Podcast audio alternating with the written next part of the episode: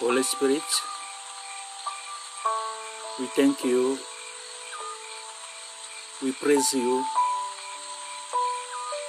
we thank you for this mom- particular moment. We commit the whole service into your hand. Come and take control. Talk to your people. Use me according to your will. In Jesus' name I pray. Glory Jesus. Amen. This is a time of uh, reflection, and the time, uh, the title is the cross, the message of the eternal gospel. The cross, the message of eternal gospel.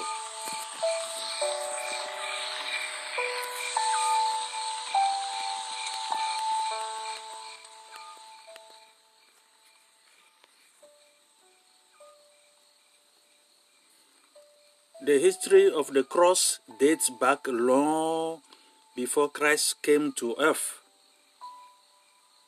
But it was the Romans who used it on a massive scale to execute people.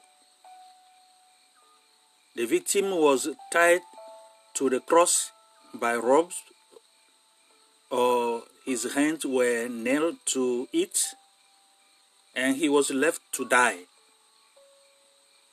Even with the heat of the sun, the pulling of body and the torture that the victim had endured before being put on the cross, it sometimes took him a week to die.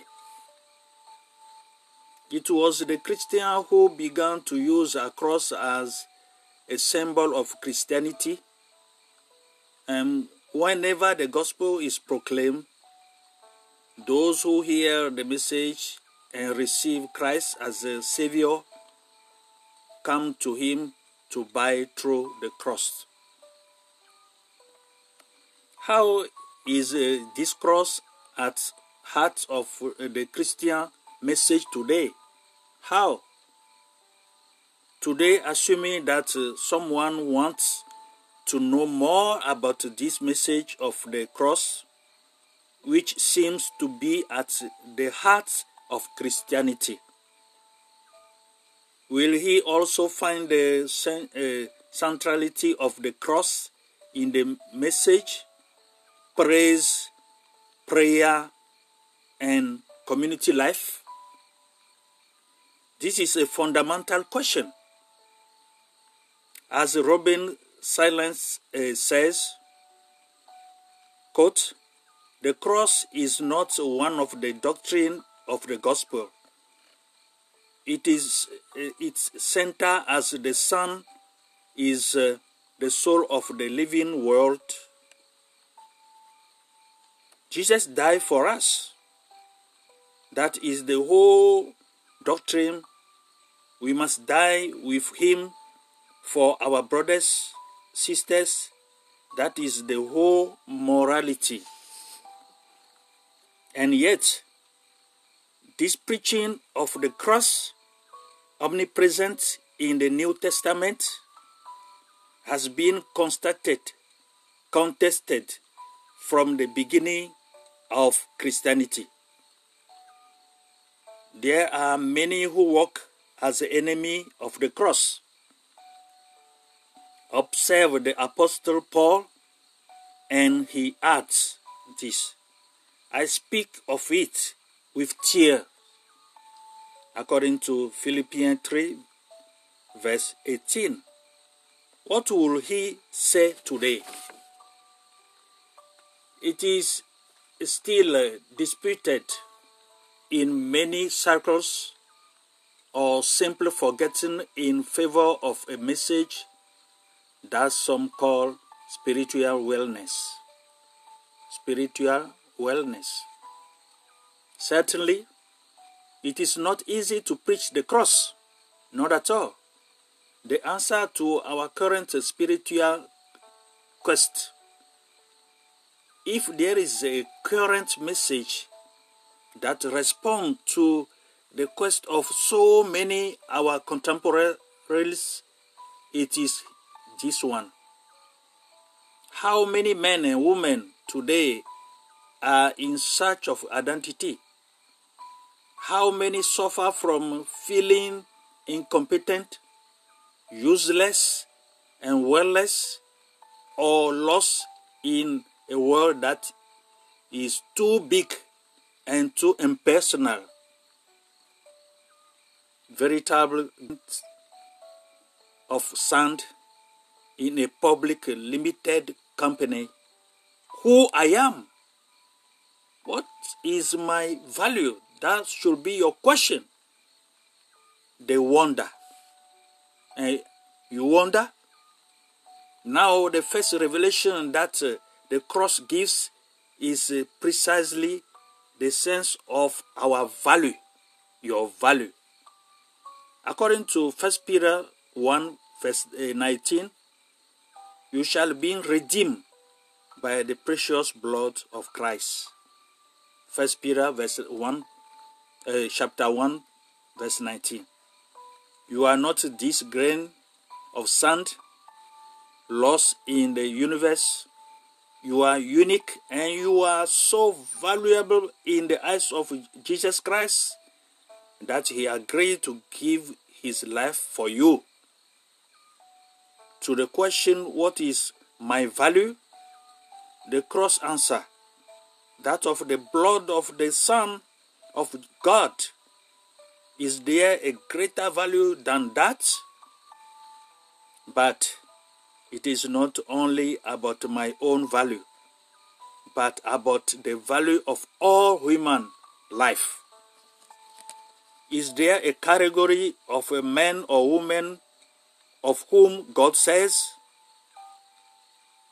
For them it is not uh, worth sending my son? Are there people for whom Jesus says, You are too insignificant for me to go up on the cross for you? No, not at all. Because the Bible tells, tell, says, according to John 3, verse 16, quote, God so loved the world that he gave his only begotten Son, that anyone believe in him won't perish. John 3, 16. The end of racism, contempt, and exclusion. No one is excluded from this any any anyone black white or whatever color you have you are included. Nothing more than the cross demonstrates the value of the human person. Of every human person whoever she is this has enormous consequences not only in the way you see yourself personally, but also in the way you look at others.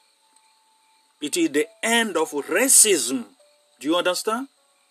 That was the end of racism, contempt, exclusion. The cross gives every human being his dignity and allows him to live upright. Like I said, that was the end of racism because God consider you, God consider us equally.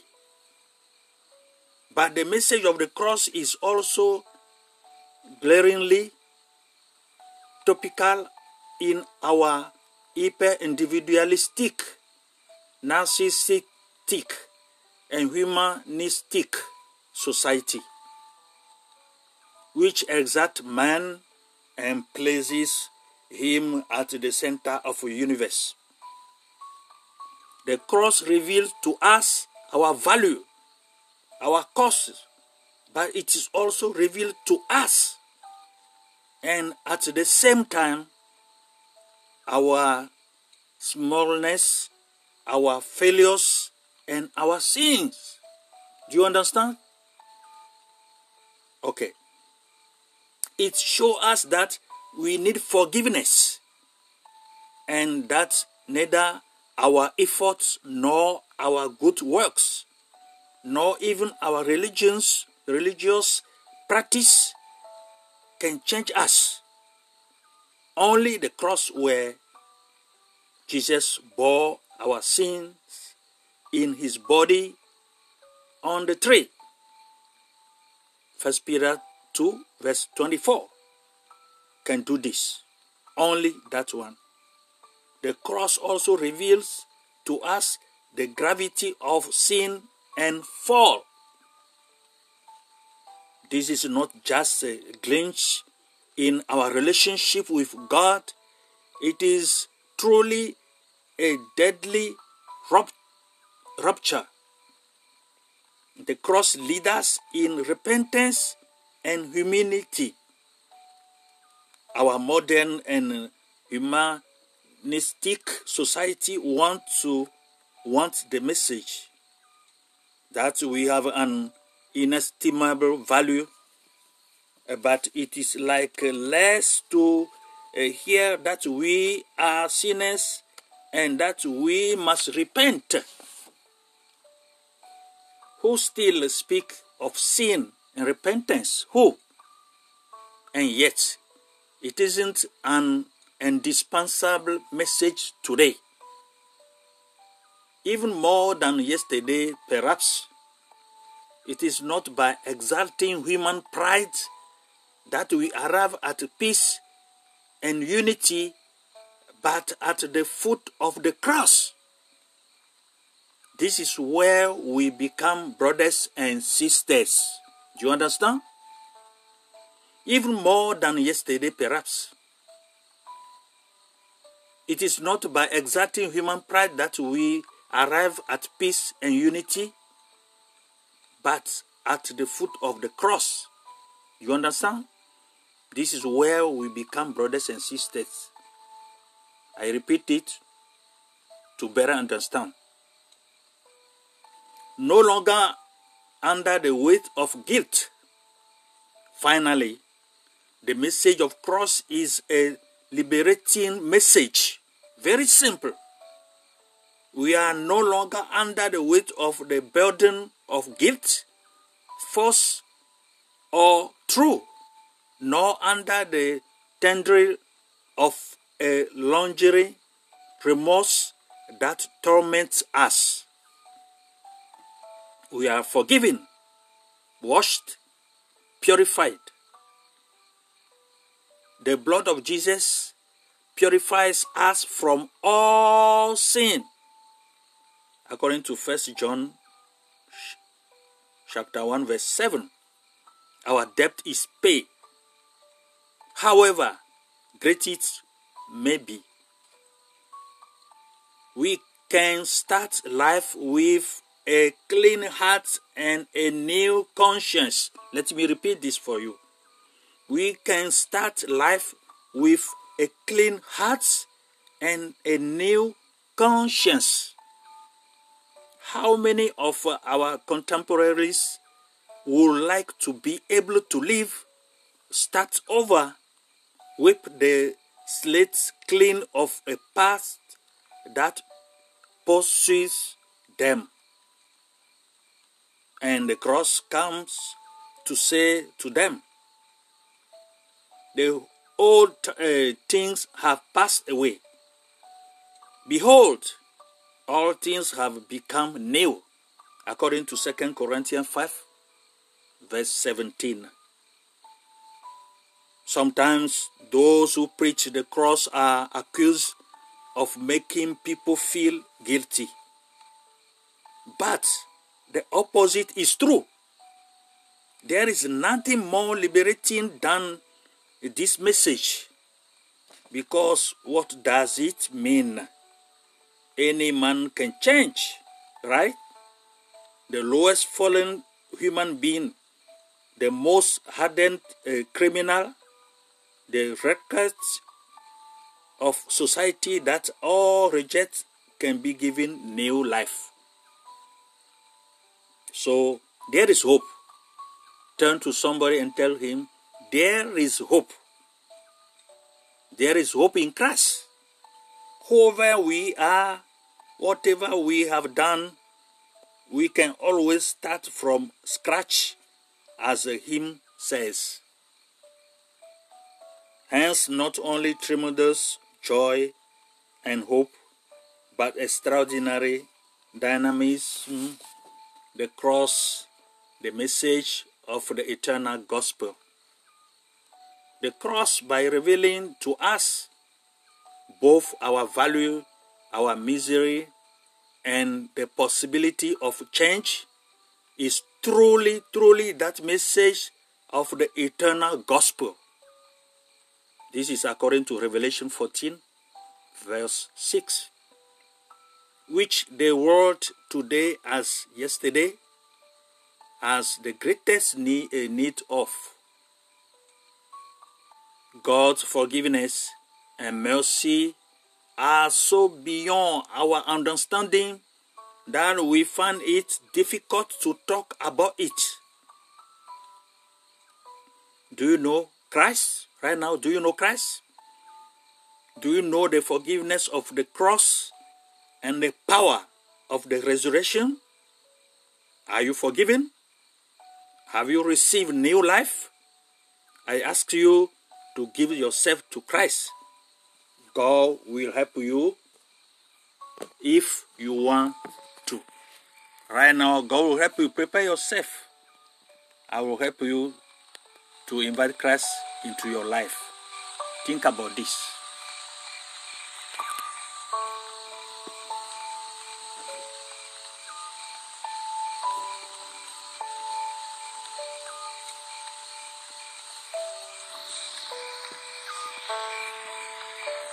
You can receive Christ right now by faith through prayer.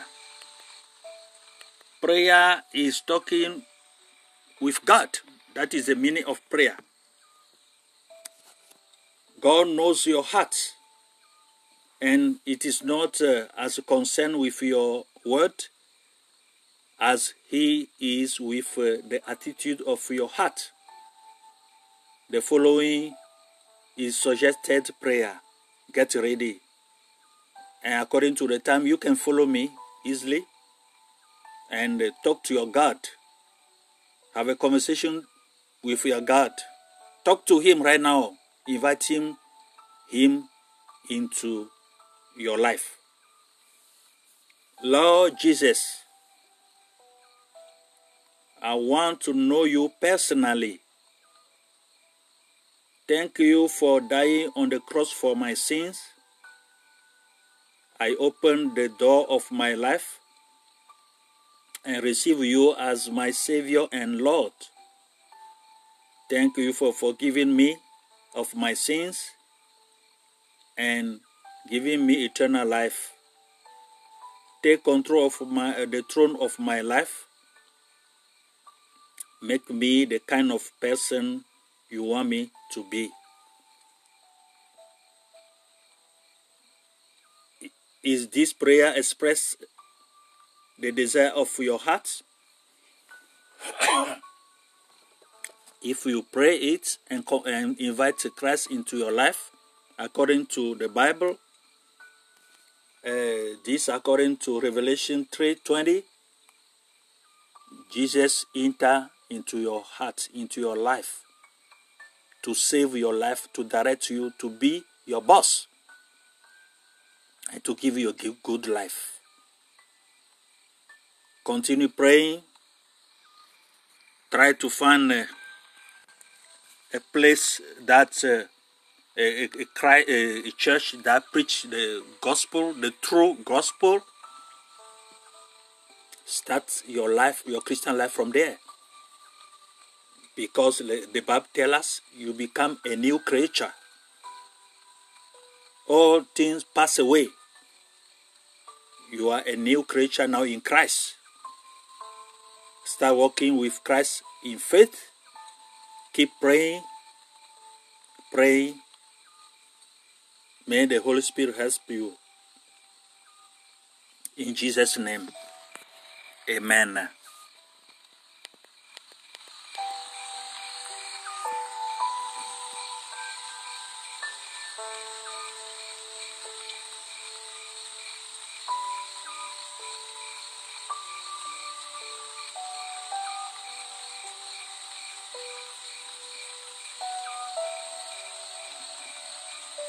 Forget the title of this message, this reflection The Cross, the Message of Eternal Gospel.